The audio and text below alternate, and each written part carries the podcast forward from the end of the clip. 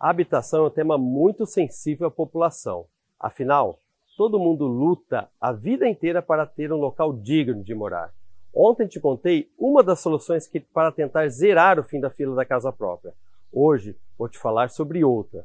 Vamos buscar parcerias com o governo do estado e com o governo federal para trazer recursos de programas e agências de habitação, principalmente para a população de baixa renda, para idosos e para as famílias. Mas e para os jovens? O que temos pensado? Mais com menos e muita eficiência. Amanhã eu te respondo.